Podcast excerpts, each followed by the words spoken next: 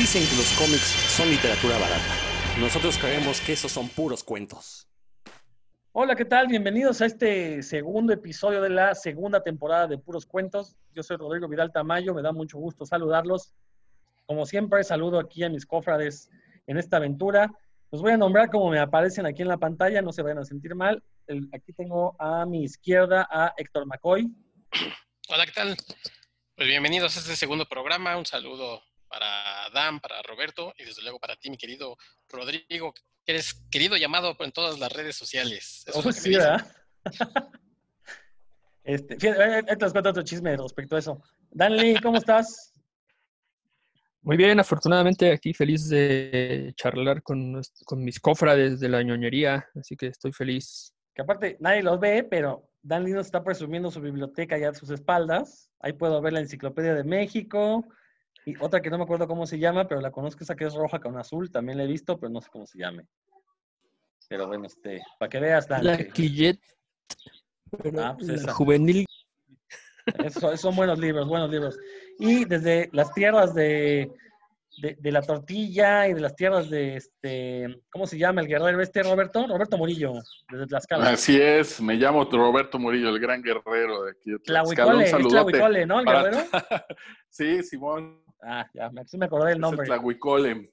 Tlahuicole, claro. claro Tlahuicole, guerrero de, de ascendencia otomí, pero ya nacido aquí en Tlaxcala. Excelente. Eh, pues un saludote para todo nuestro auditorio, para ustedes desde acá y pues eh, feliz de estar por aquí con ustedes a ñoñar un rato. Y bueno, pues eh, mientras vemos flotando la cabeza de Héctor, que ustedes no la pueden ver, pero nosotros sí podemos ver, no, no sabemos cómo hace eso. Eh, pues seguimos enclaustrados cada uno en nuestro hogar. Afortunadamente la, tecnología nos permite estar unidos. Eh, tecnología que, por cierto, pues este, estamos poniendo en riesgo nuestros datos personales porque ya el chisme de que están vendiéndose las cuentas de Zoom en el mercado negro, pues este, ha revolucionado las redes, ¿no? Pero no nos importa, el riesgo nos gusta, aquí estamos. Y precisamente este enclaustramiento, pues como todos saben, ya ni, hay que mencionarlo, pero pues se debe a esta pandemia, ya se ha cobrado las vidas de varios autores eh, y ya ha coincidido con la muerte de otros que no necesariamente han muerto por esta enfermedad COVID-19. Eh, y entonces hoy queríamos como hacer un pequeño recuento de la gente que está, que, que desgraciadamente ya pasó mejor vida, algunos autores históricos, un par, otros quizás no tan históricos, pero no por ello menos importantes. Eh, no sé, ¿con quién quieren comenzar? Héctor, ¿con quién quieres que comencemos? Bueno, pues empezamos quizás con uno de los más reconocidos, que es don Albert Uderzo. Cuando ya tenía 93 años el señor, ya era grande, y bueno, es recordado eh, por haber creado junto con René Goscinny a Asterix, eh, ese guerrero galo que muchos han leído, que muchos fueron, que muchas de sus lecturas al principio de, de muy niño pues, fueron con, Asterix. Y bueno, el señor ya tenía rato que no trabajaba, aunque él se quedó al frente de, la publicación cuando falleció Goscinny. Bueno, pues este, llegó el momento en el que ya no podía él seguir publicando este, los libros de, Asterix. Y bueno, pues les digo, ya era una persona grande y el pasado 24 de, marzo, pues falleció. aclarar que falleció ya por cuestiones de la edad, no tuvo nada que ver con la enfermedad actual que nos mantiene recluidos. Este, como bien dices, pues ya era una persona muy grande eh, y, sin embargo, pues que ya se ganó su lugar en la historia de los cómics, ¿no? Creo que Asterix es de los de esos títulos eh, que sobre todo las clases altas leían cuando niños.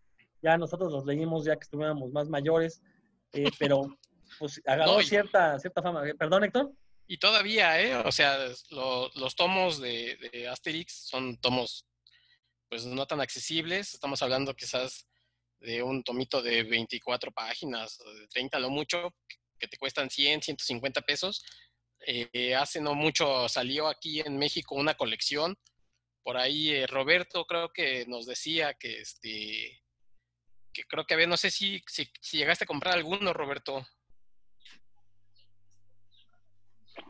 Pues compré los primeros ya sabes que el primero siempre sale muy barato. Es más barato. Y ya los que siguen, pues ya te, la, te los ponen al precio normal, ¿no? Entonces los droga. primeros salen muy baratos. El, sí. sí, el primero, el primero creo que costaba ciento, no, mentira, 79 pesos, una Algo cosa así. así. Luego los dos siguientes 115 o 125 y ya para ahí pasar a, yo me quedé cuando ya pasaron a 240, una onda así, y ya de ahí no sé si se quedaron en 240 o le siguieron subiendo. Sí, y además eh, la peculiaridad es de este, esta colección es que al juntar todos los tomos, pues te creaba una bonita imagen en los lomos, ¿no? Todos juntos. Pero bueno, pues, independientemente de eso, Eh, ustedes pueden conseguir. Dime, Roberto. No, bueno, la colección está muy padre también porque trae extras que normalmente no traían los otros tomos, eh, los que llegaban antes aquí a México de portada blanca, como de portada blanda, este, y algunos de tapa dura. Estos traen extras, traen algunos bocetos, traen parte de la historia, tanto de los autores como de los propios personajes de, de Asterix. Entonces está genial, la verdad. La verdad, la colección vale mucho la pena. No sé el motivo del por qué esta colección, estando tan bonita, de tapa dura y todo esto, no salió en orden cronológico. Ignoro por qué el orden de publicación lo decidieron así, de esta manera. Están como revueltos y jamás entendí por qué estaban de esa manera, pero a pesar de eso, pues es una colección que vale muchísimo la pena. Todavía anda ahí en el- los puestos de periódicos. No sé en qué número van, pero todavía se pueden conseguir. Dan, ¿quieres colaborar Sí. con algo? Sí, por supuesto, yo creo que, desde mi punto de vista, la verdad, no, no sé tanto de cómic francés, pero creo que debe ser el cómic francés más conocido, ¿no? Asterix. No sé cómo se pronuncia en francés, no tengo la menor idea. Lo que yo he leído me parece muy divertido, me parecen eh, textos, pues, bueno, más bien historias, en realidad muy divertidas, en las que estos tipos pueden hacer cualquier locura que se les ocurra. Y en realidad no he leído tanto, he leído unos cuatro tomos de, de Asterix. Sé que son muchísimos más, pero el, el- el dibujo me gusta mucho. El dibujo es muy, muy dinámico y se, se acopla perfectamente con lo que está sucediendo, ¿no? Que son N cantidad de, disparates de estos como superhéroes galos. Eh, creo que sí, eso es una pérdida importante, especialmente para el cómic francés. Pues eh, al menos los que hicieron Goscinny y Uderzo son 24 o 25 números. Y ya después se quedó al frente Uderzo haciendo los guiones, que, que hay quienes dicen que pues obviamente ya no fue lo mismo. Y ya después vinieron otras personas a hacer eh, eh, los diferentes tomos más recientes que han salido. Pero, y bu- bueno, por cierto, que, que dices cómo se pronuncia Asterix en francés, pues, según mis conocimientos es Asterix, o sea, cultural, cultural, muchacho, cultural. Para que ven, aquí aprenden algo en puros cuentos. Que otro, otro valor que, ten- que tiene Asterix como cómic es que mucha gente admite que aprendió mucha historia gracias a las historias, a los cómics de Asterix, ¿no? Como estaban ubicados en un periodo histórico muy eh, puntual.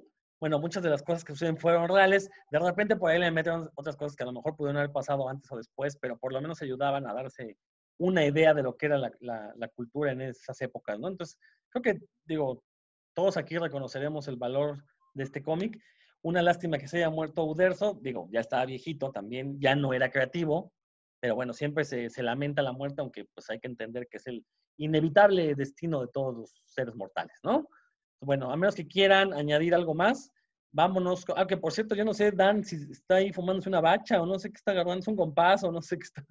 Sí, es que este este truco lo aprendí para que no se escuche el ruido cada vez que to- toco el micrófono. He atorado el micrófono en, en la punta de un compás y de esta forma lo utilizo como, como si fuera un, un bastón, digamos. Y pues, sí, Excelente. se ve mal, pero se Este, escucha bien. bueno, de- de- entre los, los fallecidos que llevamos en lo que va del 2020, no solo han sido personas del cómic, vamos ahorita a retomar algunas más del cómic, pero Dan, tú quieres mencionar de, dentro de otra área de, de la cultura ñoña, ¿no? Sí, pues falleció Gus Rodríguez, un- una persona que fue pues muy importante en la década de, de los 90 y lo seguía siendo, aunque sí marcó época en, en su momento.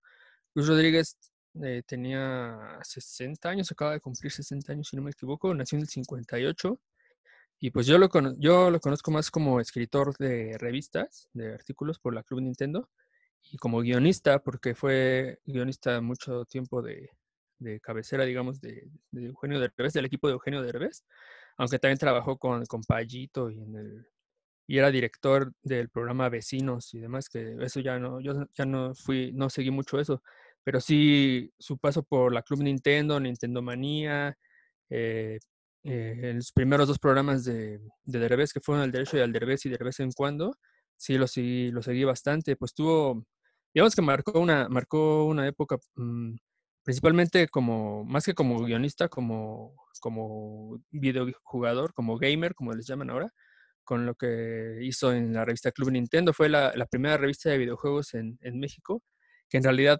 logró que Nintendo por mucho tiempo fuera la, la, consola número uno aquí, ¿no? Aquí Sega prácticamente no existió en, en, México y fue gracias a la revista Club Nintendo y a Nintendo Manía.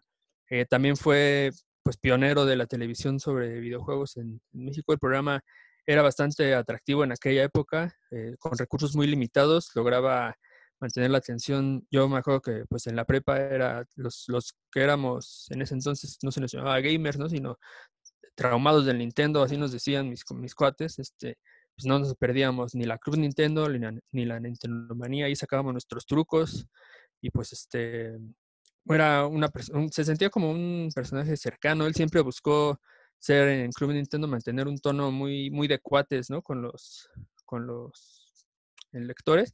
No le ponía cuates porque pues, ya lo, ya Chabelo ya lo tenía y este, digamos que había tomado el, el, control del término cuate, pero sí le llamaba a la gente maníacos, ¿no? Maníacos, no sé qué. Y en la, y en la revista, ¿cómo decías? Nada más hablaba de tú y, y hacía que, que, hubiera una, como una cercanía con él. Eh, y en cuanto, como guionista, pues sí, trabajó, no sé, tantos años, desde los 90 hasta la actualidad. Todavía tenía programas. Actualmente hay un canal que se llama Beat que, que es de videojuegos. Yo no lo, no lo he seguido mucho, pues porque ya no tengo tiempo. Pero también él tenía dos programas ahí sobre juegos retro y otro en el que lo iban a, personalidades lo iban a retar a ver si le podían ganar. Y siempre se le, digamos que en el, en el mundo geek de videojuegos se le, siempre se le tiene muy relacionado con la marca Nintendo y con esa forma como, como todavía muy como de chavitos, como para adolescentes, su, humor y su tipo de, de, forma de comunicarse con, los, con el televidente y el videojugador. Este, yo tengo una anécdota con él, que por eso lo, recuerdo con especial cariño, porque un día estaba en la casa de mi abuelita y, y llamó, llamó Rodríguez buscando a mi hermano eh, porque por alguna razón una carta que mandamos a Club Nintendo le, le, gustó, le gustó lo que decía y buscaba a mi hermano para invitarnos, darnos unas cortesías para la premiere del, de la película Street Fighter, la, esta película horrible protagonizada por Van Damme. Se hizo una premiere aquí en el cine Diana y no, o sea, imagínate, Gus Rodríguez, el director de Club Nintendo, te habla ¿no? Para nosotros era como si ahorita me hubiera hablado Alan Moore, ¿no? Claro, en esa época no lo conocía, pero en ese momento fuimos todos yo iba, como pues también dije, ¿no? Pues a lo mejor le quiere hacer algo a mi hermano, ¿no? Entonces lo voy, lo voy a proteger. Claro que mi hermano es más grande que yo, ¿no? Pero bueno, este, y ya nos presentamos y no, muy amable, sí, nos dio las invitaciones. Eh, fuimos a la presentación, nos divertimos mucho, así que, pues claro que tengo, tengo, este, lo recuerdo con cariño, especialmente por esa anécdota. Y también era otaku, por, decirlo, fue uno de los impulsores de la cultura otaku en la, por medio de la revista Club Nintendo. Muy sentido, muy sentido ese comentario, Dan, la verdad. Este, como habíamos platicado ya fuera del programa, eh, yo, yo, la verdad no, nunca fui muy fan ni, ni del programa, ni de, ni, ni, de la revista. De hecho, yo era de equipo Sega en esos años. Por alguna tonta razón, era equipo Sega. Nunca tuve ni, ni siquiera ni Super Nintendo, ni, ni Genesis pero por alguna estúpida razón yo era equipo Sega, porque me gustaba llevar en la contra de la gente. Este, pero, y, y, aparte recuerdo que ojeaba las revistas de Club Nintendo, cuando ya por fin tuve un Super Nintendo, ya cuando iba de salida la consola, uh -huh. ojeaba las revistas porque quería ver los secretos para cómo acabar los juegos, y era leer un montón de choro, ya por ahí te ponía uno o dos secretos, pero no era así completo como el, el caminito, ¿no? Entonces, ay, sí me caía tan gordo eso. Pero sí, la, la verdad es que sí me sorprendió ahora que murió, la, la, cantidad de gente que lo estimaba, ¿no? Y, y, la verdad, pues esto que cuentas habla de una persona que, que se preocupaba por los fanáticos, ¿no? Y, y, y, ese tipo de personas, pues siempre van a, a, generar justamente este tipo de reacciones tan sentidas, tan, tan de corazón, tan sinceras, ¿no? Estuve sí. a punto de hacer un chiste de mal gusto ahorita, mejor me lo voy a guardar porque Dante veo aquí muy, muy sentido. No, no me voy a, no, no seré yo quien rompa ese sentimiento tuyo y no tengo por qué hacerlo.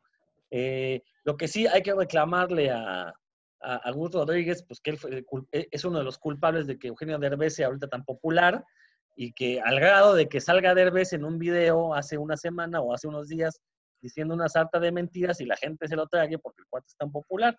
Y, y lo que me da coraje es que hay un meme que está circulando donde comparan a Hugo López Gatel con Derbez y a Derbez le adjudican la creación de varios personajes que no son de Derbez, que son de, de Gus Rodríguez, ¿no? Entonces ahí hay una injusticia, o sea, eh, eh, digo, afortunadamente el propio Derbez reconoce qué personajes creó Gus, ¿no? Entonces, bueno, por lo menos Derbez no se está apropiando, pero que la gente asocie el trabajo creativo de una persona con el que lo interpretó, pues eso sí me parece una injusticia, ¿no?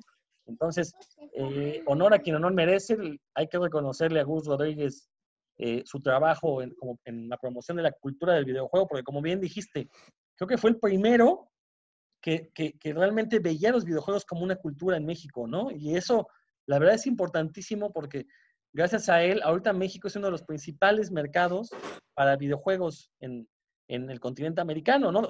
Obviamente después de Estados Unidos, creo que México es el país que más consume videojuegos. Entonces, eso habla de que se generó esta cultura del videojuego y bueno, pues a final de cuentas, ahora somos un mercado en el que las compañías se fijan a la hora de realizar lanzamientos, ¿no? Sí, yo lo que tengo que decir con respecto a lo que mencionas de que Eugenio Derbez es líder de opinión, pues es, oígame, no, oígame, no puede ser eso, de veras, es horrible, también puedo decir tal. Bueno, yo, me, abstuve de hacer el chiste malo, ¿eh, Dan? no sé, Roberto, Héctor, ¿quién quiere hablar? en la manita. Héctor.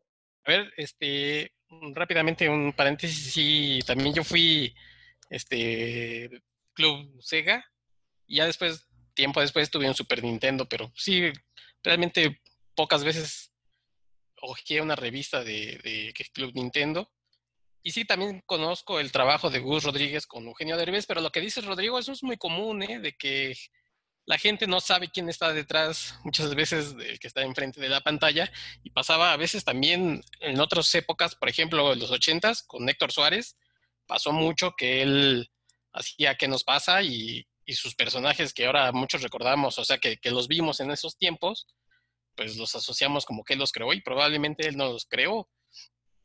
Igual con Derbez, pues él es el que da la cara y la gente cree que él es el que tiene todo el, carisma y todo el, ingenio, ¿no? El ingenio de crear todos estos personajes, cuando en realidad eran de, pues sí, de Gus Rodríguez y su otro eh, colaborador que era Pepe Sierra, ellos hacían pues todos estos guiones. De hecho, había inclusive, y sí, con esto lo estoy admitiendo este, claramente, había secciones dentro de los programas de Derbez este, en donde se veía a este señor Pepe Sierra y a Gus Rodríguez de espaldas, porque en ese entonces Gus Rodríguez trabajaba en, eh, supongo que ya era canal este, este 13 o no sé si ya era televisión azteca. Ya era azteca, sí. Ajá, como él trabajaba allá, pues no podía salir en Televisa, entonces siempre lo, lo, ponían este, de espaldas y los ponían pues precisamente como en estas juntas, ¿no? Haciendo ahí, ¿qué vamos a hacer ahora con el personaje y demás?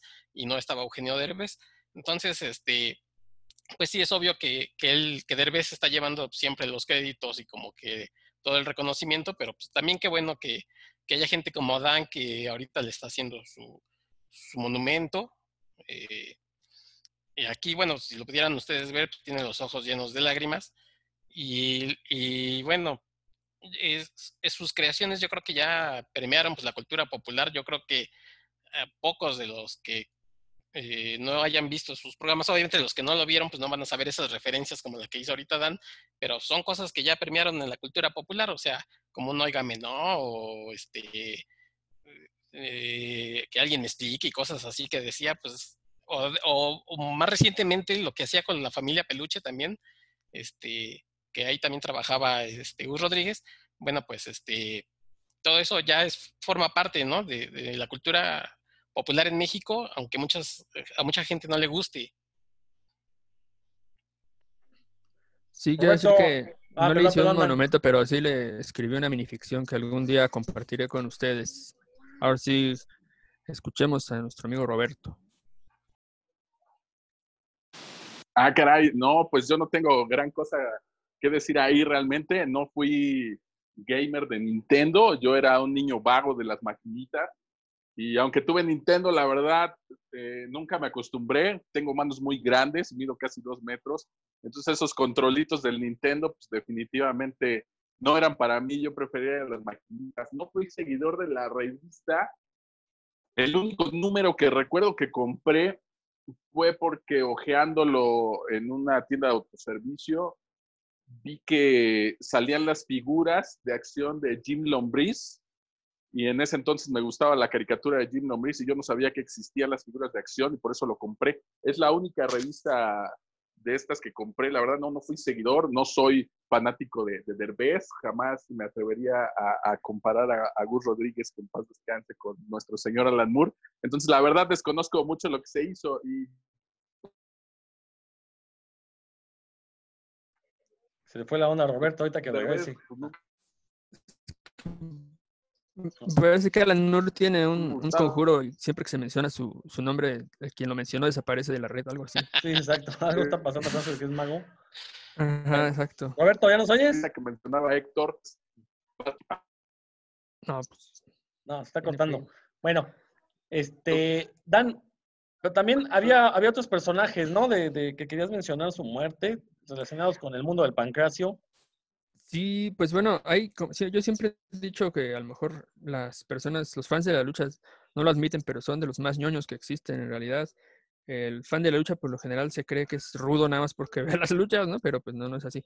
Eh, y murió, hoy murió el doctor Rafael Olivera Figueroa, él era, literalmente era médico, era un, doctor de la salud. Eh, pero también fue muy conocido en el mundo de la lucha libre porque era cronista y columnista de lucha libre, también fue promotor en su momento y siempre, a mí me gustaba su columna porque siempre hablaba de la lucha de antaño y de, la, de los personajes mágicos y el misticismo y demás, como del lado misterioso, ¿no? De los personajes, más que enfocarse en los resultados y en las llaves y demás. Él se, enfocaba mucho en, lo, en ese lado secreto que uno no conoce de los personajes y su ídolo era el murciélago Velázquez, por ejemplo, ¿no? Eh, fue promotor, fue maestro de Antonio Peña, el que es el que fue, creó la AAA, eh, y bueno, una de sus principales creaciones o más reconocidas fue la telenovela La Fuerza del Amor, que fue una, los luchadores eran, dos luchadores eran los protagonistas, el títere y el sagrado. Él la escribió completita y pues sirvió para darle mucha fuerza en ese momento a, Eduardo Palomo y Alfredo Adame, que quienes por cierto entrenaron lucha libre profesional y estaban, eh, Eduardo Palomo hizo su examen y toda la cosa. Entonces sí fue fue como bastante peculiar en su momento. Y también escribió muchas novelas que no tienen nada que ver con la lucha libre, sino con la medicina. Y pues bueno, era todo un personaje en, esto de la lucha libre. También murió ya grande de 90 años de edad, 91 años de edad. Y pues hoy, hoy se, nos fue y será reconocido porque pues generaba personajes con una facilidad, casi un personaje por columna, con toda su historia y demás. Era muy, muy creativo. Y otra persona también de la lucha libre que murió fue el, luchador Black Demon. Yo la verdad lo desconozco, pero sí me gustaría hacer el comentario de que lo que vi en algunos medios especializados es que reportaban que posiblemente había sido muerte por COVID-19, lo cual no está corroborado por ninguna autoridad. Ah, me dice Roberto que al parecer sí. A ver, Roberto. Ah, no, no, no. Ah, sí, sí, que efectivamente no está corroborado. Entonces, sí, me parece una falta de, de, más bien me parece una irresponsabilidad que los medios ya empiecen a propagar este tipo de mentiras, ¿no? Este, cuando no se tiene la información correcta, pues no se dice, ¿no? Simplemente se dice falleció por causas que hasta el momento no sabemos y punto, ¿no? No hay por qué empezar a hacer chismes. Ya si después se comprueba que fue por el COVID, bueno, pues es una desgracia, eh, que es una desgracia que haya muerto, yo, sinceramente, repito, no conocía a este luchador. No sé, Dan, si tú lo, lo, lo, conociste. Pues no, eh, también cuando, en cuanto me enteré, me puse a investigar y no es un luchador que yo haya visto luchar o con el que haya tenido algún tipo de, contacto. Es un, pues es una arenas de la periferia y, y que era, ¿cómo se? Ah, no, tenía un campeonato como muy particular en el que él se hacía llamar. Pero sí, también lo que leí fue eso que mencionaste, que aparentemente murió por COVID-19. Bueno, no sé si quieran comentar algo de estas muertes, chicos, si no, al que sigue. Roberto, pues dinos, ¿quién, qué, otra personalidad ha fallecido en estos días? Ah, caray, pues les contaré de los de aquí de Tlaxcala. No sé si por ahí me escuchen. Sí, ya te escuchamos bien. ¿Se escucha, sí, sí. escucha? Sí, sí, sí. Perfecto. No, no, no, no quiero hablar de, cosas personales, pero también recientemente pues, tuvimos la muerte de, de Juan Jiménez, que por ahí también fue muy sonada en el medio comiquero. Él nació por ahí en el 43 y acaba de fallecer el 2 de abril del 2020. Él sí fue por causa del COVID. Es un dibujante, un artista argentino eh, que estuvo radicando mucho tiempo en España. Eh, él comenzó en los cómics a los 16 años, atraído por el cine de guerra de Estados Unidos. Sus primeros trabajos allá se publican en las revistas Mysterix, Frontera y Hora Cero.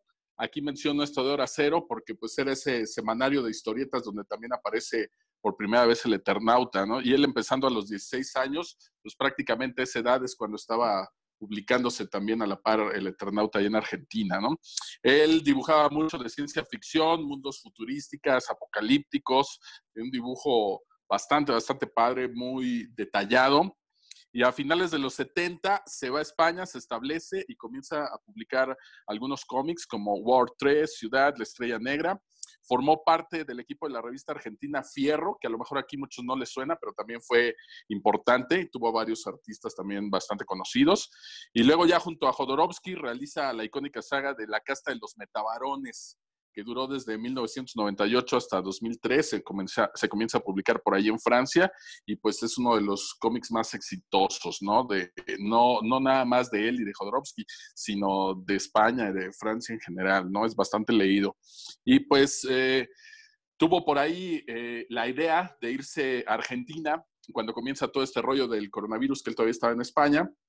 Y pues lamentablemente cuando él llega a Argentina, pues llega ya contagiado de esta enfermedad y pues lamentablemente falleció por ahí el 2 de abril de 2020. ¿no? Ya quiero quedarme, digo, sería realmente inútil tratar de describirles su dibujo a los que nos están escuchando, porque definitivamente tienen que verlo, pues es de la vieja escuela y tiene una habilidad mezclando la tinta con, bueno, parecen acuarelas, pero más que acuarelas, yo creo que era esta técnica que usaba la vieja escuela, que era la famosa aguada, porque no nada más era para colorear, sino que con la misma, la misma tinta rebajada daban formas, eh, formaban figuras, hacían sombras, hacían luces, entonces tenía un uso un poco más detallado que la acuarela. Eh, si tienen oportunidad, pues échenle un ojo a su trabajo. Y por último, pues les voy a dejar por mi parte una frase de él que decía, hay que dibujar todos los días, a cualquier hora y si es necesario, en cualquier pared. ¿No? Uno de los grandes artistas todavía de la vieja escuela, pues es de los que se nos acaba de ir por ahí, Juan Jiménez. No, no sé por ahí quién quiera comentar algo más. De, definitivamente un gran artista. Eh, yo he leído la, su trabajo con Jodorowsky, La Casta de los Metabarones. Si, si, ustedes son fan de la fantasía futurista, estilo Warhammer, eh, estilo las pinturas así de, de, Boris Vallejo, ese tipo de, de, de pintura fantástica, creo que Juan Jiménez justamente fue uno de los mejores exponentes de ese, de ese estilo. Eh, sí, no, quizás no fue tan conocido en Estados Unidos y por lo mismo no llegó a México, porque recordemos que a México nos llegan filtrados por, la industria estadounidense, pero la verdad es que es un dibujante, era un dibujante fenomenal, ¿no? Bueno, este trabajo que hacía como a mitad entre dibujo, mitad pintura, la verdad es que aventarse cómics con ese estilo, pues sí le llevaba su tiempo, ¿no? La verdad es que sí, eh, uno de los, de los, mejores dibujantes que he visto, de, de, esas que sí me sorprendió su muerte, o sea, igual también ya estaba grande, pero pues digo, obviamente no le vamos a desear la, la muerte a nadie, ¿no? Y, y, como bien dices, Roberto, ¿no? O sea, de, de, estas personas que estuvieron pues desde siempre en la industria, desde los 16 años, y pues toda su vida estuvo ahí. Justo, fíjate que yo tenía esa confusión. Cuando me enteré que era argentino, yo siempre pensé que era español, y ahorita me entero por qué, porque eh, se fue a trabajar a España, ¿no? Cuando la dictadura argentina, evidentemente. Entonces, de ahí venía mi confusión. La verdad es que recomiendo mucho que busquen su trabajo, la verdad. Si ustedes son fanáticos de, del arte en los cómics, creo que el trabajo de Juan Jiménez es uno de los mejores que se van a poder topar. Sobre todo, sobre todo también porque al haber publicado en Europa, su trabajo está en formato, en este formato de álbum europeo. Entonces, la verdad es que luce mucho eh, conseguirlo, ¿no? Eh, Todavía hace unos años se conseguían las librerías en México algunos de los tomos de Metabarones y no sé si llegó esta versión integral eh, española, si todavía se pueda conseguir en México, ahí sí lo ignoro. Ahí después, si se puede dar una vuelta a alguna librería, a ver si todavía lo pueden conseguir. ¿Alguien que quiera hablar, Héctor? ¿No? ¿Dan? Pues yo lo poco que conozco del, arte de Jiménez ha sido por ilustraciones tal cual. No he leído ninguno de sus cómics, no conozco su arte secuencial. Y lo que sí me llamaba mucho la atención era su forma de, de ilustrar la tecnología. ¿no? Bueno, la tecnología que al mismo tiempo inventaba. Eso sí está. Yo solo he visto álbumes de ilustraciones, no, no los cómics tal cual. Y me parecen muy. Me, gustaba mucho verlo, ¿no? Yo no sé mucho de arte, no puedo decir técnica y demás, pero sí, cuando un- uno sabe cuándo, cuándo le impacta y, late algo, ¿no? Y en realidad esas son esas ilustraciones que uno se queda viéndolas por varios minutos para, como para captar todo el detalle y demás. Y pues sí me gustaría también mencionar, para relacionarlo con lo que hablamos la semana pasada, que Graphite tiene a la casta de los metabarnes ahí. Justo esta semana la anduve, anduve viendo catálogos y está ahí por si a alguien le interesa ir a conocerlo. Claro que está en inglés, pero van a poder ver el arte sin, sin ningún tipo de problema. Aparte de esos cómics, eh, no- si no les gusta el cine de Jodorowsky, no se preocupen, los cómics de Jodorowsky son otra cosa. Creo que es, es, eh, mucho mejor escritor en cómic de lo que puede llegar a ser en cine, a pesar de que yo soy muy fan de sus, al menos sus primeras películas. Eh, Sus- no sé ni si... sus películas ni sus libros. Ah, bueno, sí, no, no, los libros los últimos, los primeros también Evítenlos, son... Evítenlos. Héctor, no sé si nos falta mencionar a alguien, alguno de los, de los fallecidos, recién fallecidos. Roberto tenía un comentario. Ah, perdón, perdón, no lo vi.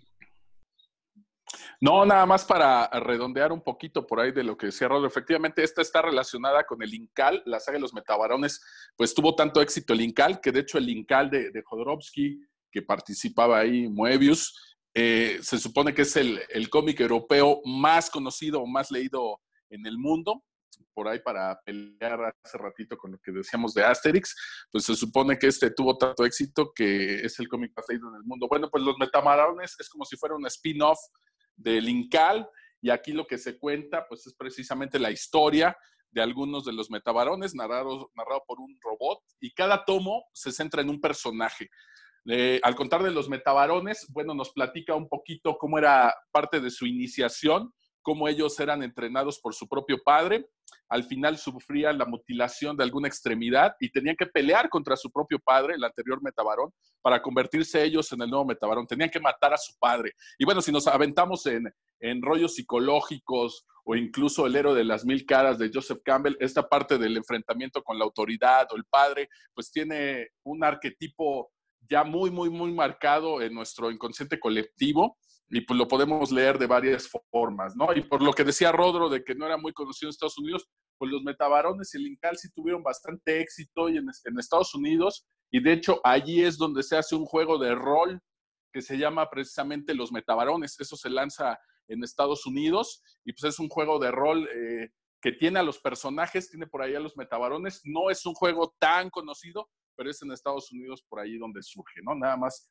para redondear por ahí este concepto de los metabarones. Aquí en México tal vez el único que se acerca a dibujar naves y tecnología de esa manera probablemente sea Axel Medellín, si ustedes lo ven dibujando naves y tecnología, probablemente tenga como esta onda o esta influencia de, Juan Jiménez, ¿no? Un poquito nada más para redondear eso, eso es a todo. Oh, excelente. Bueno, creo que ya recordimos, ¿no? La lista de los fallecidos. Posiblemente se nos vaya alguno. Ah, Dan, Dan, por favor. Sí, falta Mort Drucker, el Ah, ilustrador claro. de Math. Es verdad. Eh, eh, pues si quieres introducirlo, por favor. Sí, bueno, Mort Drucker eh, era un ilustrador norteamericano, famosísimo por su, estuvo, me parece que cinco décadas en la, en la revista Mad. Y pues sí, cualquiera que haya tomado una revista entre sus manos ah, conoce su estilo, es especialista en caricatura política y en parodias de cine y televisión, eh, que sí, él, él decía que, que para identificar, que siempre sus, sus, personajes eran muy identificables, ¿no? Decías, ah, este es Sylvester Stallone, este es tal presidente, y decía que para lograr ese, ese reconocimiento por parte del lector, lo que se necesitaba era nada más simplemente, ¿no? Simplemente entre comillas claramente, porque pues, lo que se requiere de técnica para hacerlo, era identificar las proporciones de espacio entre los ojos, la boca y la nariz, y que con eso ya se identificaba cualquier rostro. Claro que lo dice alguien que lo hizo por tantos años y, con, y que para él le venía natural, pues suena fácil, ¿no? Pero ya, quisiera ver que, lo hicieran de forma tan fácil como él. Era, era pues muy, reconocible, ¿no? Su, estilo caricaturesco. Pero cualquiera que haya tenido un mat en las manos lo identifica. E- Eso iba a decir, yo creo que es el dibujante más, fácilmente reconocible de Matt, porque todas las sátiras que hacían de películas, usualmente las dibujaba él, ¿no? Entonces, si, cualquiera de nosotros de niño vio una revista Mad, forzosamente tuvo que haber visto el trabajo de Mort Drucker. Y bueno, también, pues la edad se lo llevó, también se lo terminó llevando como a todos nos va a llevar, pero bueno, queda ahí su trabajo. Yo creo que ahora, con esta muerte, seguramente DC se va a poner las pilas y va a publicar algún tomo recopilatorio de sus mejores eh, historias. Igual habrá que echarle el ojo porque la verdad, como bien dices, ¿no? Tenía una facilidad para hacer personajes, caricaturizar personajes, pero se veían muy reales, ¿no? Creo que también radicaba el éxito de las sátiras de Mad, no tanto por los chistes, sino porque uno veía los dibujos y era como estar viendo la película con los guiones de Mad.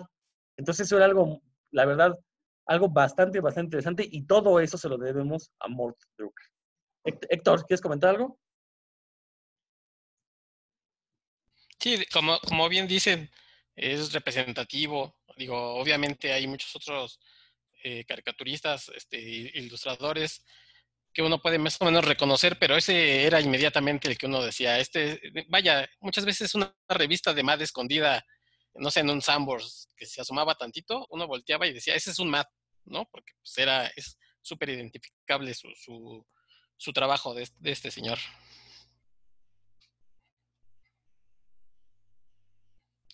Roberto,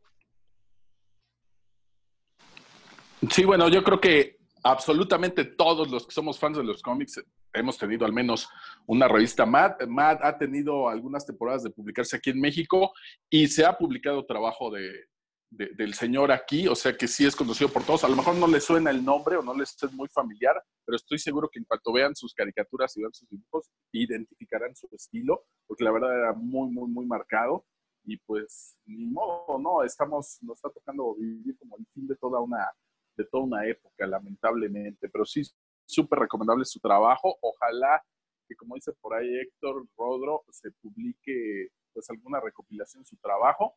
Espero que no directamente aquí en México, porque lamentablemente hemos tenido recopilaciones de trabajos bastante malitas. Yo he seguido por ahí las de Sergio Aragonés y pues de bastante mala calidad, ¿no? Algunas con unos tonos grises muy oscuros donde no se alcanza a ver, igual los de espía contra espía, eh, dejaron mucho que desear por ahí esos tomos. Ojalá si se publica, se publicara aquí con más calidad y si no, pues a conseguir la de Estados Unidos, ¿no?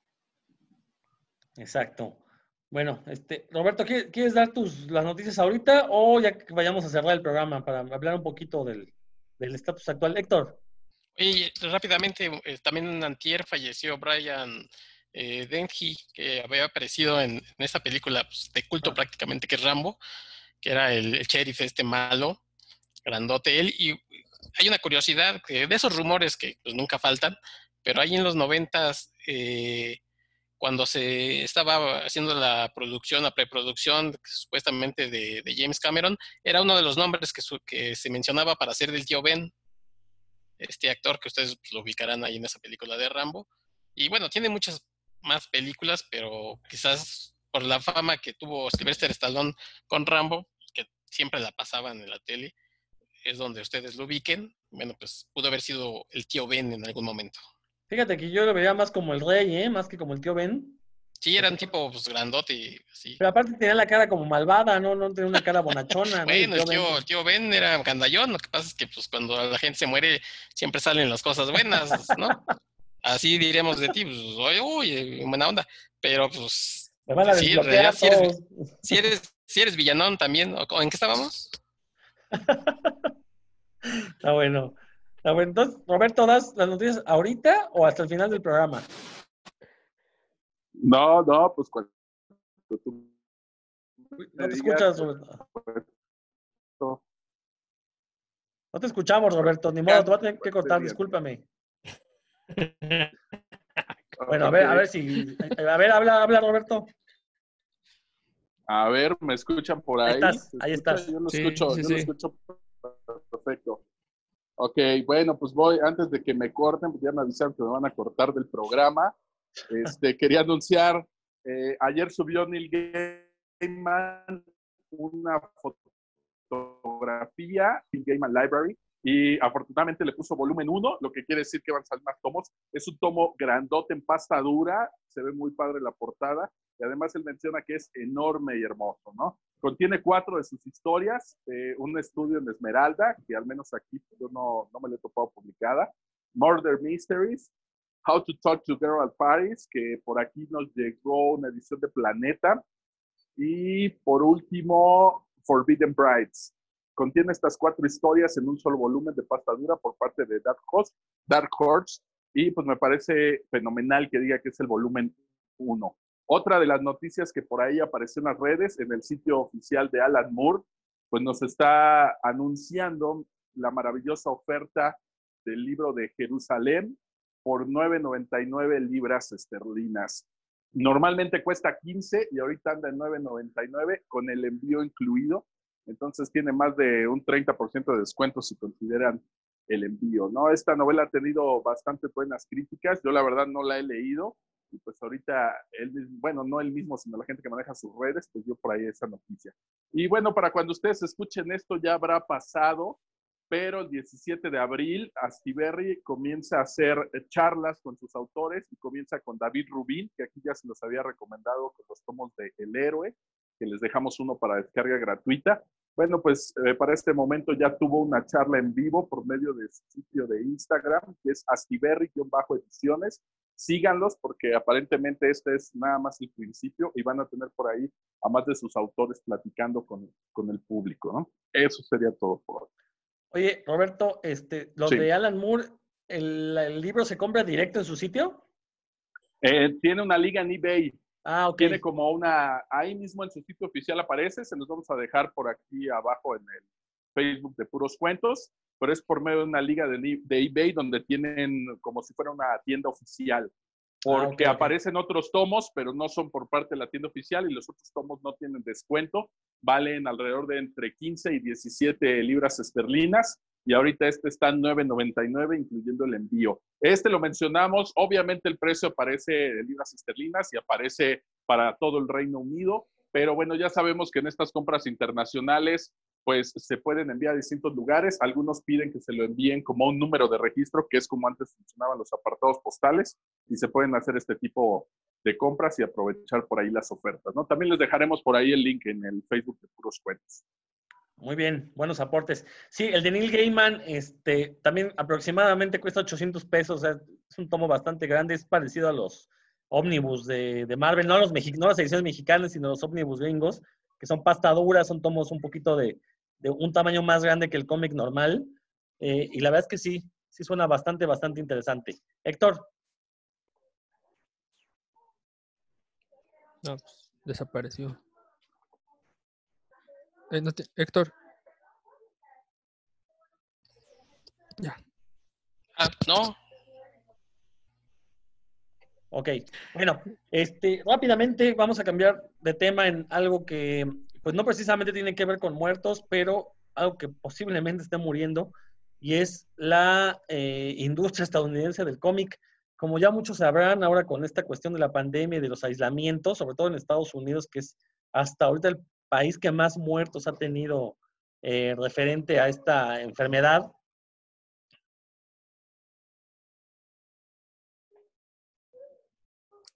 Rodo, dejé de escuchar. Apagaste tu micrófono, Rodro perdón, perdón. Eh, más o menos hace un mes aproximadamente, Diamond Comics Distribution o Distributor eh, anunció que iba a dejar de distribuir cómics a las tiendas para evitar que sus empleados se, contaminaran. Y bueno, para acatar un poco las órdenes de, aislamiento social, eh, obviamente fue un golpe brutal para la industria que de por sí no estaba en muy buen estado. Recordemos que las ventas de cómics han ido eh, bajando, ya no es lo que solían ser. Eh, y cuando se anuncia que, pues, por cuestiones del COVID-19 ya no se van a distribuir, pues, por un lado, las editoriales eh, sí se quedaron con cara de, pues, ¿de qué vamos a vivir? Bueno, afortunadamente ellas pueden vender ediciones digitales que de algo podrán servir. El problema viene para las tiendas de cómics, ¿de qué van a vivir si no tienen producto nuevo, no? Recordemos que los únicos que compran actualmente en las tiendas de cómics son aquellas personas asiduas a leer cómics que no suelen comprar números atrasados o tomos porque ya tienen esos números de manera suelta. Entonces, la verdad es que las tiendas de cómics sí se vieron en un, eh, en, un brete al, quedarse sin distribución de cómics nuevos, pues que iban a vender, ¿no? La verdad es que no se puede sostener ese mercado con la venta de tomos, a diferencia de lo que sucede con las grandes librerías, que pues el público casual llega y compra algún tomo de cómics, en las tiendas de cómics no. Lo cierto es que este ya es un modelo de negocios que a mí me parece ya obsoleto, que desde los años 90 se demostró que era totalmente inútil y que por alguna razón los gringos han estado necios en mantenerlo. Eso por un lado. Y por otro, el hecho de que exista un monopolio para la distribución de los cómics. Recordemos rápidamente que eh, por lo menos hasta finales de los años 80 había varias empresas que se dedicaban a distribuir cómics, sobre todo eh, eran empresas como regionales. Eh, de repente llega Diamond y de alguna manera se hace con casi la totalidad del mercado. Todavía se quedó todavía una parte reducida de, de distribución que la comenzó a hacer Marvel de manera directa, pero también fue un fracaso por cuestiones que la verdad ignoro. La cosa es que se queda el monopolio, entonces todas las tiendas de cómics en Estados Unidos dependen forzosamente de una sola empresa de distribución, lo cual todo el mundo sabía que en el momento en que le sucediera algo a esta empresa, pues toda la industria iba a colapsar, no se puede depender únicamente de un, proveedor de servicios. Entonces, bueno, eh, en cuanto se anuncia esta pausa en la, en la distribución, obviamente las editoriales, las grandes editoriales anunciaron que iban a dejar de, de editar cómics, de publicar cómics. Eh, Marvel, por ejemplo, le anunció a sus eh, freelancers, escritores y dibujantes, que por lo menos durante un par de meses no los iba a pagar, no les iba a contratar, no, les iba a pedir ningún trabajo, con el consecuente golpe económico para estas personas. Eh, DC, por su parte, ya se puso las pilas y ayer hizo el anuncio de que ya iban a, a distribuir de manera propia sus cómics y hoy, hace un momento, vi el anuncio de que Diamond ya se dio, ya dijo que sí, va a buscar maneras de eh, distribuir cómics que no afecten o que no pongan en riesgo a sus trabajadores, ¿no? Pero bueno, tenemos ya casi un mes sin publicación de cómics nuevos en Estados Unidos. Yo no sé si la industria pueda recuperarse de este golpe. ¿Qué va a suceder? Eh, ¿Qué va a pasar con las nuevas formas de distribución? Los cómics digitales quizás no sean ahí eh, la solución por, eh, por, completo, porque recordemos que los fanáticos de cómics son asiduos a eh, tener las copias en físico. Somos asiduos a tener las copias en físico, ¿no? Entonces, bueno, yo no sé quién quiera comentar algo. Héctor, ahora sí tú que no has hablado en una data. Sí, este, yo creo que se, se, tiene que pensar muy bien cómo se, cómo se va a hacer este, va a haber un cambio probablemente ahora sí ya se cambie de estos formatos eh, individuales, ¿no? Del, floppy a lo que sea el, producto recopilatorio. quizás si, si, si siguieron produciendo cómics este, en los guiones y en el dibujo, quizás junten estos tres o cuatro meses en los que no se pudo distribuir en tomos y más adelante pues la gente los va a comprar porque están en esas historias que no se le lanzaron en individual y se tengan que comprar el, tomo. La cuestión del digital es que mucha gente piensa que yo me estoy haciendo de un, de un cómic este, que está en la nube, que está este, en la red y que me lo quieren cobrar al precio de algo físico. Entonces, pues muchas veces mm, uno los compra los digitales pues, cuando están en oferta, cuando dice, ay, sí, pues eh, si lo compro yo en la tienda me sale a lo mejor en un 20% este, de descuento, en 30% de descuento, pues sí me conviene, pero no me lo quieras cobrar a lo que, a lo que está en, físico. Eh, es cierto que DC ya anunció que para el, aparentemente para el 28 de abril ya empezaría su distribución, pero este, también está como en veremos, porque hay muchos estados que todavía están diciendo que según como estén eh, eh, los números de, obviamente, del descontagio y demás, es como van a ver si, si abren eh, la cuarentena o este, gradualmente o la siguen como aquí que en México que se va a prolongar hasta finales de mayo. Entonces es complicado decir, decir sí, ya lo voy a lanzar todo.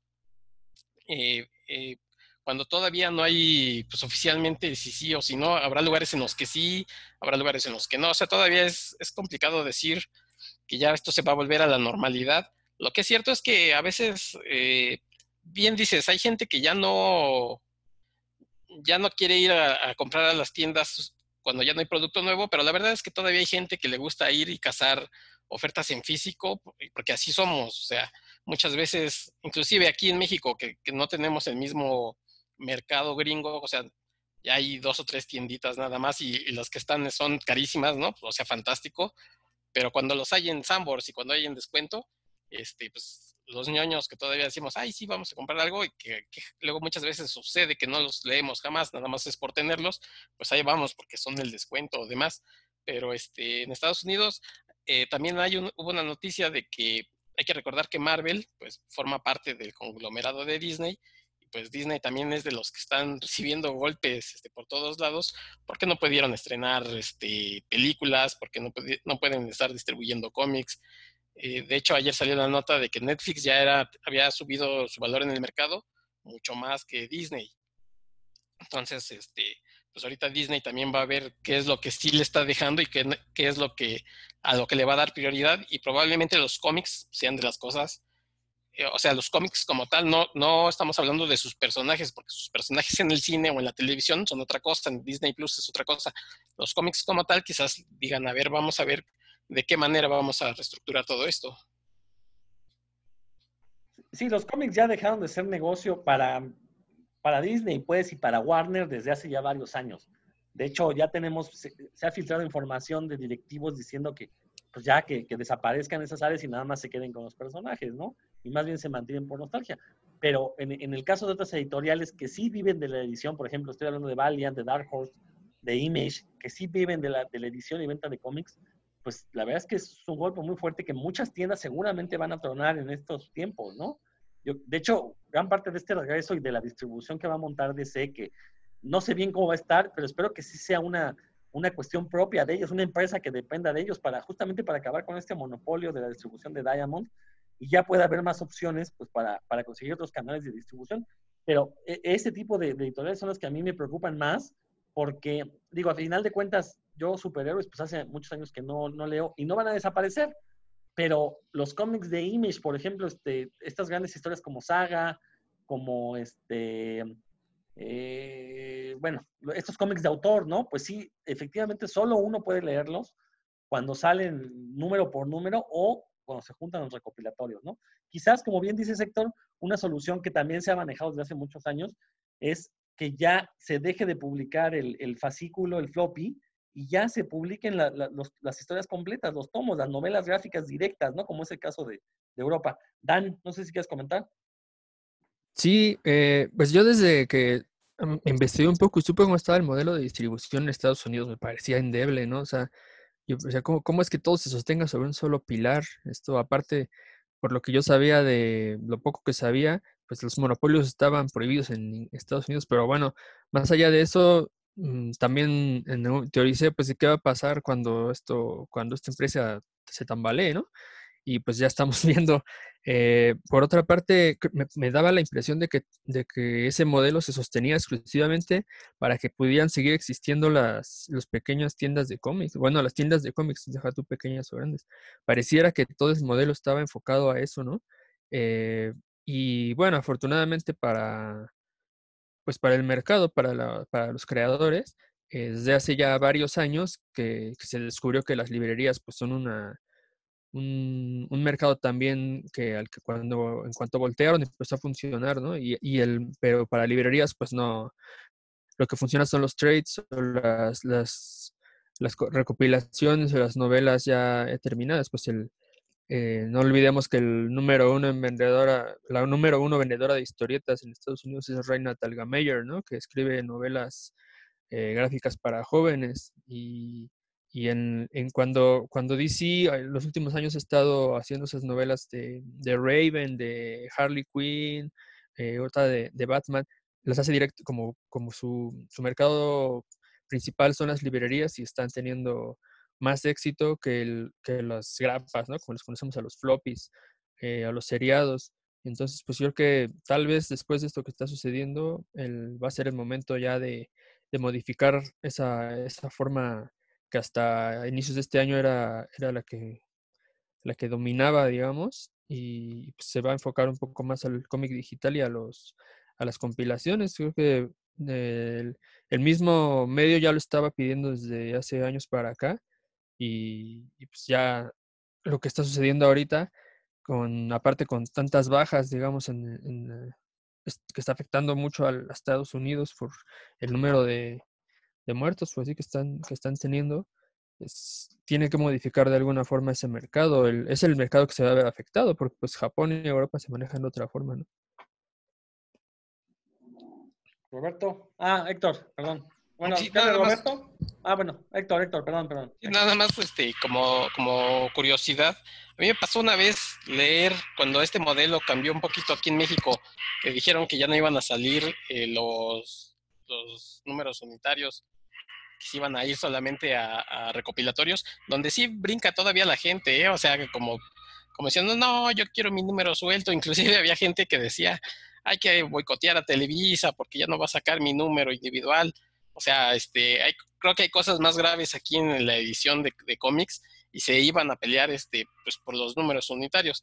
También hay que recordar que esos números unitarios, ya no aquí en México, sino en, Estados Unidos, pues tienen publicidad, quizás por ahí todavía les reporte algún, alguna ganancia, ¿no? Este, cuánto, cuánto de tiraje tengo y, te voy a poner publicidad por ese, por ese eh, número que a lo mejor tienes un personaje famoso o como, como decimos aquí, este, los grandes vendedores pues tendrán publicidad, muchas veces los recopilatorios ya no vienen esos anuncios, entonces este, quizás por ahí la gente todavía diga pues sí me conviene o tengo contratos que, cumplir para estos cómics, bueno pues que salgan, pero también a lo mejor nosotros lo vemos como, como algo muy preocupante de que, híjole, ¿qué va a pasar con la industria? Yo creo que, que una de dos, o sea, este, va a cambiar su modelo de publicación, que decimos aquí, a recopilatorio, que podría ser eh, lo, más, eh, lo más viable, o pues, simple y sencillamente va a ser un bache y en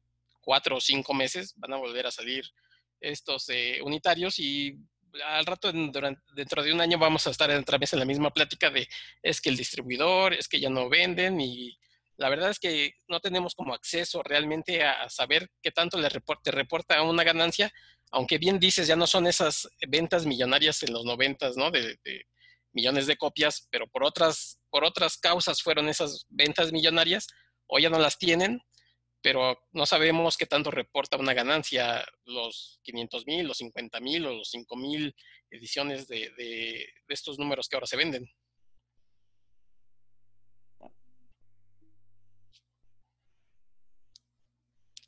Roberto. Es que no le entiendo al lenguaje de señas del Rodor cuando apaga su micrófono. Piensa que señala a la izquierda, pero pues en mi pantalla yo veo que a su izquierda está Héctor, no yo, entonces no sé si te está dando la palabra a ti o a mí. Bueno, pues toda esta cantidad de información pues, me tiene realmente abrumado, pero yo creo que podemos ver un, un claro paralelismo de cuando nosotros iniciamos comprando cómics a lo que compramos ahorita, ¿no? Yo recuerdo que inicié con los de novedades y eran grapas, y era andarlas buscando en el puesto de mi pueblo y si no en el otro pueblo, porque a veces no llegaba más que una copia y tenías que andártela peleando. Tratabas de completar una historia que cuando yo era niño me tocó la saga de Fénix Obscura o el traje negro de Spider-Man con las guerras secretas y la verdad era una odisea para mí en Tlaxcala completar eso. Cuando creces un poquito y empiezas a ver que esas historias existen en un compilatorio, dejas de complicarte, te olvidas de las grapas y vas a buscar el compilatorio Luego creces un poco más, te das cuenta que hay otro tipo de historias que incluso traen tapa dura, una edición más bonita, etcétera.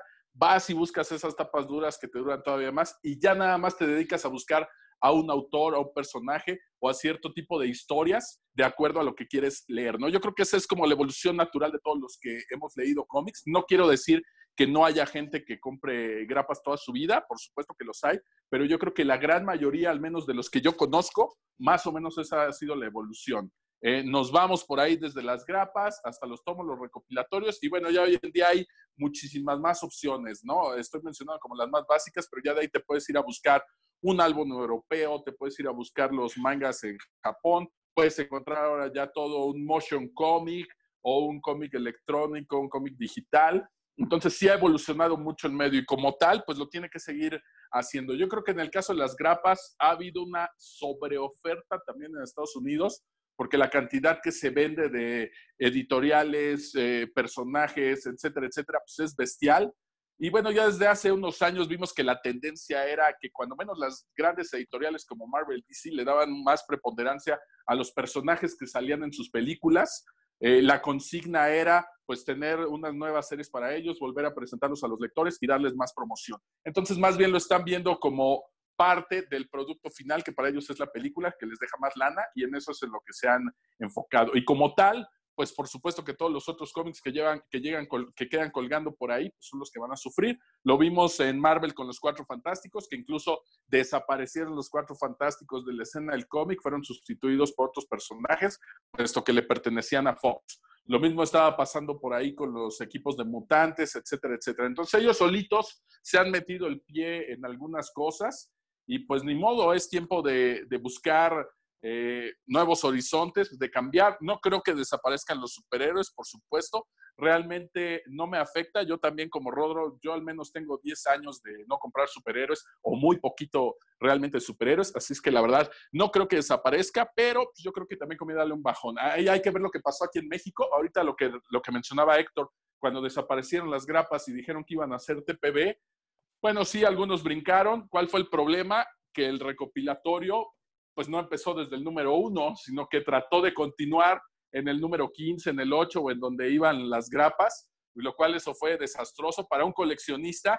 Pues eso es una aberración, que empieces una historia con grapas, la continúes en un TPB, y ahora lo que están haciendo con la famosa antología me parece más aberrante todavía, puesto que en un TPB vienen tres o cuatro historias de diferentes cómics y así tienes que ir continuando tu colección. Pues yo ni, ni loco compraría algo así, ¿no? Ni para leerlo, ni para coleccionarlo. Me parece una mala decisión editorial, obviamente pensada únicamente en la economía y en que sigan las ventas y en continuar esas historias, pero eh, si lo ves del lado del lector o del coleccionista, pues, me parece una mala decisión. Ojalá y en ventas les esté reportando algo, porque al menos desde mi punto de vista, pues no es un producto atractivo, ¿no? Entonces, ya este tipo de fórmulas está probado lo que funciona, lo que no funciona, y pues desde mi punto de vista burgués, elitista y mamila, pues sería voltear a ver lo que está haciendo Europa o lo que están haciendo pues estas editoriales francesas y realmente editar las buenas historias en un formato decente que aunque sale más caro terminas comprándolo y las grapas dejarlas pues ahora sí que como los tricks solo para chavos que son los que se están iniciando, que pues no tienen el suficiente dinero para comprar un volumen de tapadura y enfocar, enfocar esos cómics a los lectores nuevos, que son los que se van iniciando por aquí en este mundo, ¿no? Del, del cómic. Yo creo que más o menos así es como se ha ido moviendo todo esto y las películas, desgraciadamente, pues ahora son un indicador de qué cómic es el que se va a estar promocionando. Ahorita que mencionaba Rodro lo de Marvel, pues la prueba está que en los artículos como este de Bleeding Cool, los que se mencionan que van a seguir con promoción y a la venta, pues es el de Black Widow, por ejemplo, porque por ahí viene su película. Eh, seguramente los de Wonder Woman también son de los primeros que se estarán distribuyendo. Y eso ya no obedece ni siquiera a la calidad de las historias, de los cómics o de los personajes mismos dentro del medio cómic, sino a una promoción de una película que realmente el cómic va enfocado a un producto promocional y no tanto a una buena historia, que es lo que al menos me ha ocurrido en los últimos 10 años con los cómics de Marvel, ¿no? Que creo que para mí no han valido tanto la pena porque los he sentido así, como un producto promocional para la película. Entonces, hacia allá se está moviendo todo esto y ya si vemos pues, las plataformas como Netflix, Disney Plus, etcétera, pues ya será un nuevo indicador para ellos de hacia dónde está moviendo. ¿no? Netflix trae mucho interés en adaptar series de otras editoriales. Por ahí ya vimos The Umbrella Academy. No recuerdo que la hayamos mencionado por ahí en el programa, ya no tuvimos oportunidad. Al menos a mí sí me gustó la adaptación de la serie. Ya están por sacar la segunda temporada. Entonces, bueno, pues si ese va a ser eh, la nueva relación que va a tener el cómic con el medio, pues no me parece, no me parece mala, ¿no? Siempre y cuando pues los cómics o la base de la historia se sigan publicando por ahí en un, en un compilado, en un TPB, ¿no? Esa es mi humilde opinión por allí. No, tienes toda la razón. Las dos grandes editoriales, Marvel y DC, ya tiene varios años que dejaron de preocuparse por la, la cuestión creativa y únicamente pues son anuncios de las películas, ¿no? Y, lo vemos porque cada año tenemos un mega evento que reúne a los mismos personajes una y otra vez y realmente, si acaso Marvel por ahí de repente le ha dado la espinita de crear personajes nuevos, pero ya la verdad es que son personajes sin, hechos únicamente para ver si logran convertirlos en superestrellas. Héctor. Sí, y bueno, estamos hablando mucho aquí de lo que es la, edición, cómo se va a distribuir, pero pues también hay otra variable que no estamos tomando en cuenta, que es que se viene una gran crisis económica en todos lados. ¿Y qué va a pasar con la gente? Este, pues que muchos van a tener que dejar de comprar cómics porque no va a haber para, para, para comprarlos, o sea, o, comes o, este, o pagas tu colegiatura en Estados Unidos, que son las hipotecas. Este, entonces, pues también mucha gente no va a tener dinero como para estar eh, pagando la suscripción a 10 o 20 títulos como estaba. Y no importa el modelo de distribución o de edición, porque van a dejar de, de comprarlos sencillamente. Fíjate, que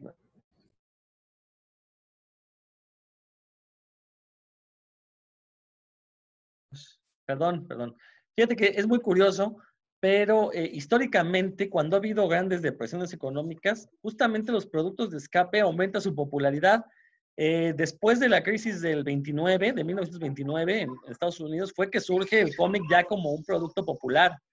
Eh, y, y, también el cine agarró muchísimo popularidad porque la gente los utilizaba como medio de escape para olvidarse de sus problemas.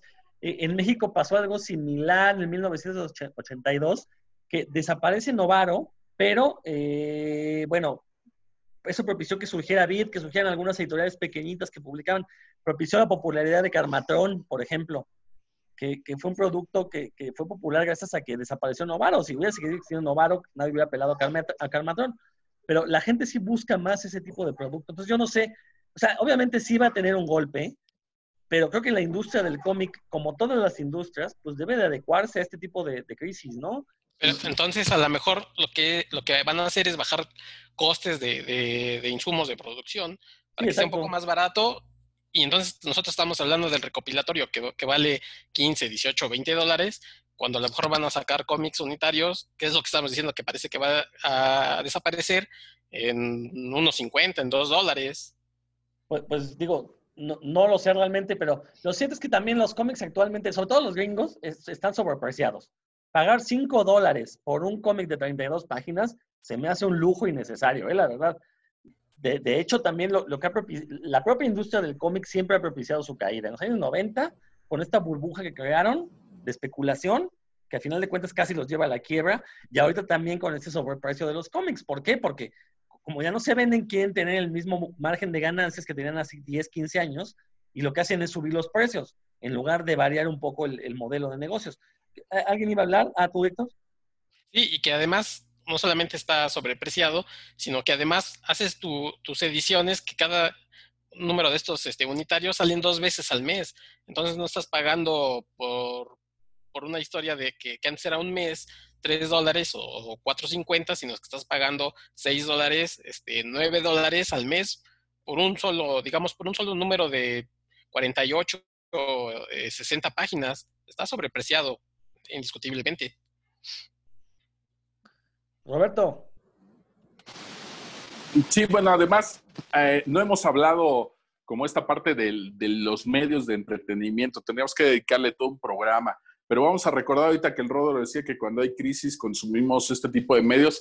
Desgraciadamente para algunos y afortunadamente para otros, ya existen otros medios de entretenimiento que involucran este tipo de personajes que a final de cuentas les va a salir más barato, ¿no? Estoy hablando, por ejemplo, de Netflix, que si tú pagas tu mensualidad, pues puedes ver algunas películas o series de este tipo de personajes y al final de cuentas te va a salir más barato eh, que comprarte este tipo de cómics, ¿no? Entonces, si hablamos ya como medios, tendremos que irnos a, otro, a otro programa, porque precisamente la caída del cómic aquí en México, pues tuvo que ver mucho con la llegada de la televisión a todos los hogares y de que se abarataran los aparatos y que tuviéramos la transmisión de, de estas telenovelas, ¿no? Por ahí fue que cayó Lágrimas y Risas, le dedicaremos otro programa analizar todo este fenómeno y cómo las mujeres sostenían la industria del cómic aquí en México. Pero bueno, si tomamos en cuenta estas variables, pues estamos todavía más en el hoyo, ¿no? Y otra prueba más que se me había olvidado mencionarles de cómo no están atendiendo a las historias, eh, pensando en los fans o en los propios personajes, pues es esta inclusión forzada que se ha visto en muchos cómics. Ahorita acabo de ver hace una semana el nuevo Alfred, es gay y tiene su pareja y los dos juntos eh, salen por ahí con, con, Bruce Wayne o con un Robin por ahí, cosa que a muchos les puso los pelos de punta.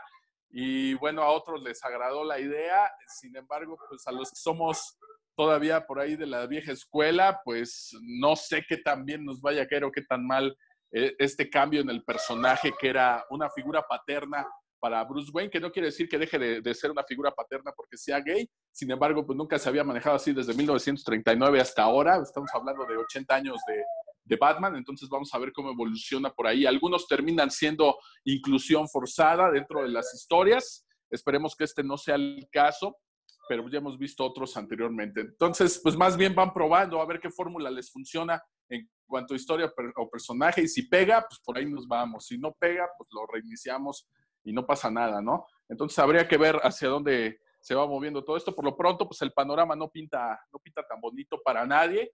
Por ahí seguramente si tienen suscripciones o siguen algunos títulos, pues va a bajar. Por ahí el único, un saludo al Rey Lioco, que seguramente es el único que mantiene 30 títulos suscritos por ahí en Comicase.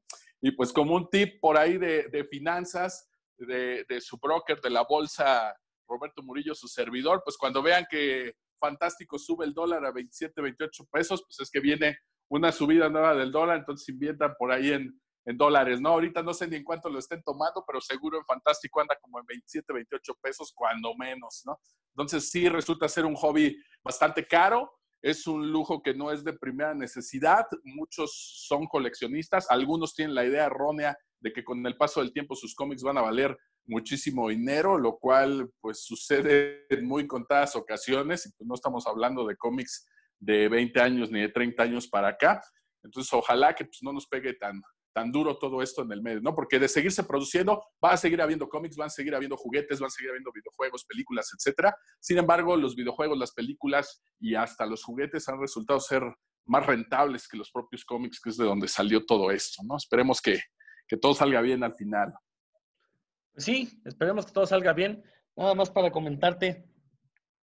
Eh, eh, para, redondear un poquito, esta, esta inclusión que mencionas yo no sentiría que es una inclusión forzada, creo que es una inclusión necesaria. Lo que sí está forzado es que pongan los autores de siempre a querer hacer este tipo de inclusión. Por eso decía hace, un momento que Marvel quizás se ha aventurado un poco más porque ellos como que sí han buscado que autores eh, de etnias sean a los que escriban a estos personajes, ¿no? Y eso me parece interesante, a diferencia de DC que tenemos a los mismos hombres blancos escribiendo personajes gays, escribiendo a personajes de, color, cosas así. Entonces, como que uno no se lo cree, ¿no? Yo creo que lo que sí tendrían que hacer estas eh, editoriales, pues es buscar nuevos autores, nuevas voces, dejarlos de, este, crear de manera libre. yo sé que se tienen que ceñir a los productos de, una franquicia, porque eso es lo que ya son Marvel y DC franquicias. Eh, ya no son estas fuerzas creativas que fueron hasta por lo menos los años 80, pero bueno, creo que todavía si su ideal es llegar a hacer películas, a hacer juguetes, vender otro tipo de productos con estos personajes, pues les conviene que sean personajes populares y qué mejor si va a haber inclusión, pues que sea la propia gente que representa esta inclusión la que los cree, la que les dé vida, la que les dé forma, ¿no? Creo que eso es algo en lo que han fallado que sí tiene mucho que ver con cómo se comporta la cultura gringa, ¿no? Pero de ahí en fuera, lo, lo demás que dices, Roberto, creo que tienes todísima la razón. Estamos ahorita en un punto de inflexión, realmente no sabemos qué va a pasar y sobre todo, pues, qué va a pasar con, eh, por un lado, con los lectores de cómics, con, la, crisis financiera que se viene, pero por otro lado también con la industria, y no nada más a nivel gringo, ¿no? Eh, digo, Europa tiene un sistema de negocios pues muy similar al de la publicación de libros, entonces se puede por ahí escudar un poco, pero las propias librerías en Europa ya están diciendo que le están pasando mal. Entonces, pues no, realmente no sabemos qué va a pasar. La gente seguramente siempre va a preferir leer una novela a andar comprando un cómic, ¿no? Entonces, bueno, y, no, me estoy refiriendo a los que somos lectores de cómics, sino al público en general. Recordemos que los lectores de cómics pues, somos un pequeño nicho. Héctor, ya para despedirnos, tus últimos comentarios, por favor.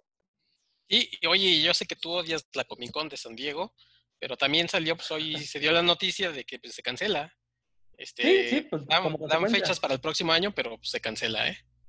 que bueno, siendo sinceros, este tipo de eventos, las, las comicones, pues son realmente innecesarios. ¿Cuál es lo, positivo? Bueno, que vas, te juntas con tu gente, te la pasas a todo dar, pero al final de cuentas es un gasto de dinero brutal el que uno ejerce, uno como, como espectador. Obviamente para las ciudades donde se hace, pues es un gasto de inversión, perfectamente, ¿no? De hecho, San Diego vive de la Comic Con de San Diego, va a ser un golpe muy fuerte para, para una ciudad como ellos, pero realmente ¿cuántos años teníamos de la Comic Con de San Diego sin que hubiera noticias relevantes de cómics? Sí, sí, ya no Por lo menos para el cómic, ¿no? Era una convención relevante para el mundo del entretenimiento. Y las noticias las puedes seguir dando.